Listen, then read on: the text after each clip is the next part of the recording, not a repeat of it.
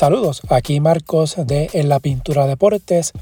El pasado sábado 11 de junio tuve la oportunidad de conversar con el base Ángel Rodríguez sobre lo vocal que ha sido en el caso del pedido de agencia libre que tuvo Alex Franklin recientemente y cómo busca que ocurran cambios en el reglamento del BCN que sean favorables para los jugadores de la liga.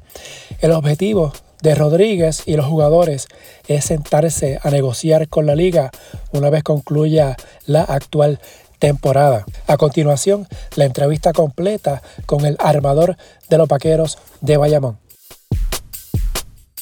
Bueno, Ángel, este, sabemos tú has sido MVP de esta liga, campeón MVP de final, y fuiste quizás la primera voz que salió en esta situación de lo que ocurrió con Ale Franklin en Guayama. Primero, ¿Qué te motivó a, levantar tu voz sobre esa situación que estaba pasando y que también le pasado a otros jugadores? Eh, yo creo que con simplemente ver la injusticia, ¿verdad? Que, que, un colega sea constantemente atrapado en, una situación donde realmente no tiene, no tiene contrato, no tiene obligación. Eh, y ver cómo, cómo, los dueños aprovechan ¿verdad? E, ese tipo de reglas, no para crear eh, balance en la liga, como se supone que sea, sino para sacarle provecho al jugador en cualquier manera posible. Este, yo creo que ya con, esa razón es, más que suficiente eh, y eh, más, que una tienen, tengo más de más, de una razón pero yo creo que esa es la más la injusticia a mí nunca me, sabe bien yo creo que al yo tomar la iniciativa no, no soy el único que se siente así, sino todos los jugadores realmente se sienten así. Simplemente pues nunca había pasado, pero siempre hay una, hay una primera vez este, y pues aquí estamos. No sé, no sé si sabes el dato, pero para el próximo año pueden haber 15 jugadores más o menos. La misma posición, la misma posición que tuvo Alex este año. Inclusive el propio Alex pudiera la posición el año que viene.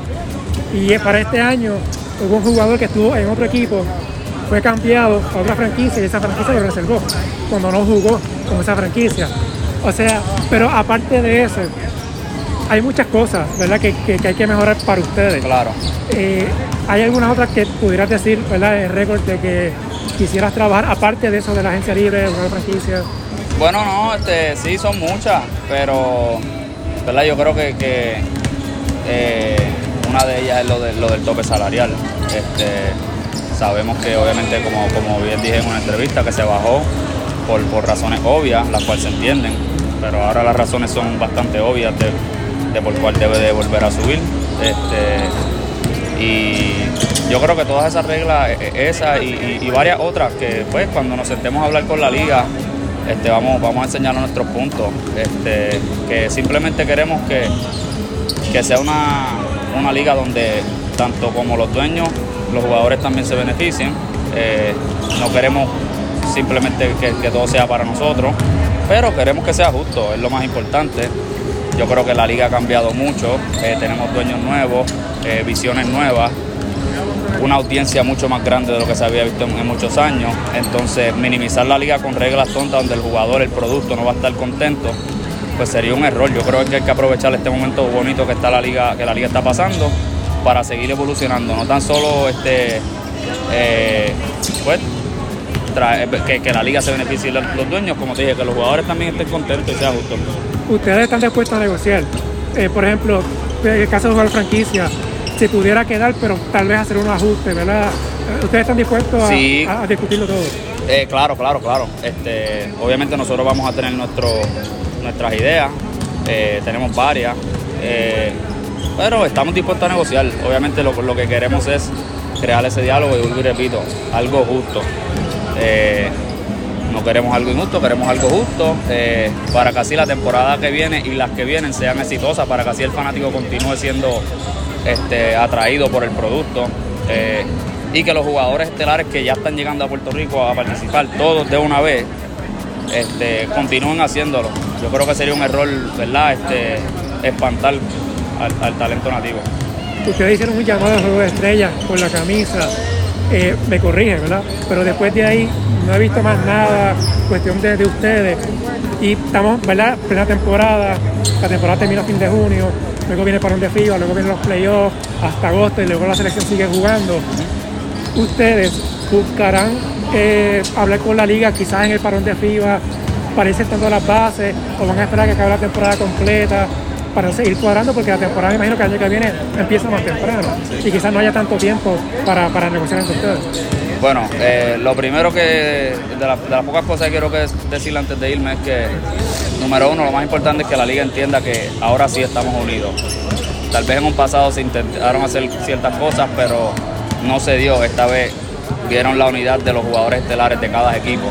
Entonces eso es mucho más serio que, ¿verdad? Que sin faltarle respeto al jugador 12, 13, 14 del equipo. Este, son los jugadores que mueven la masa. Eh, y número dos, pues nos vamos a sentar, queremos sentarnos cuando se acabe la temporada. Son meses, hay, hay mucho, hay, hay bastante tiempo. Es algo que realmente tiene una, debe ser una solución bastante fácil. Eh, no estamos tratando de reinventar el reglamento, estamos tratando de arreglar una, dos o tres cosas que no, no debe tomar mucho tiempo y vamos a ver, ¿verdad?, cómo, cómo los apoderados y cómo la liga realmente eh, apoyan o, son pro jugadores.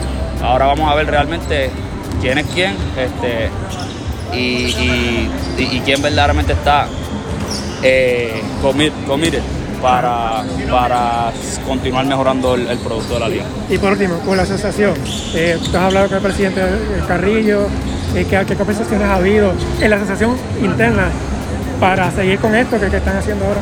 No, no, no. Eh, conversaciones mínimas, pero me tengo que ir, voy a calentar. Claro. Nos vemos, cuídate. Gracias. Gracias a Ángel por la oportunidad de la entrevista que se hizo poco menos de una hora antes del partido del pasado sábado en Humacao. La nota de esta historia está en la página en la pintura deportes.blogspot.com. El enlace directo está en la descripción de este episodio. Pendientes a la página, las redes sociales, Facebook, Instagram en la Pintura Deportes, Twitter at Pintura Deportes y su aplicación de podcast favorita para que sepan cuándo sale el próximo escrito y la publicación de la entrevista en formato podcast. El objetivo es publicar la entrevista en su totalidad, sin mayores ediciones, y que salga publicada el mismo día que sale la nota o unos días después. Así que nada, pendientes a En la Pintura Deportes. Hasta la próxima.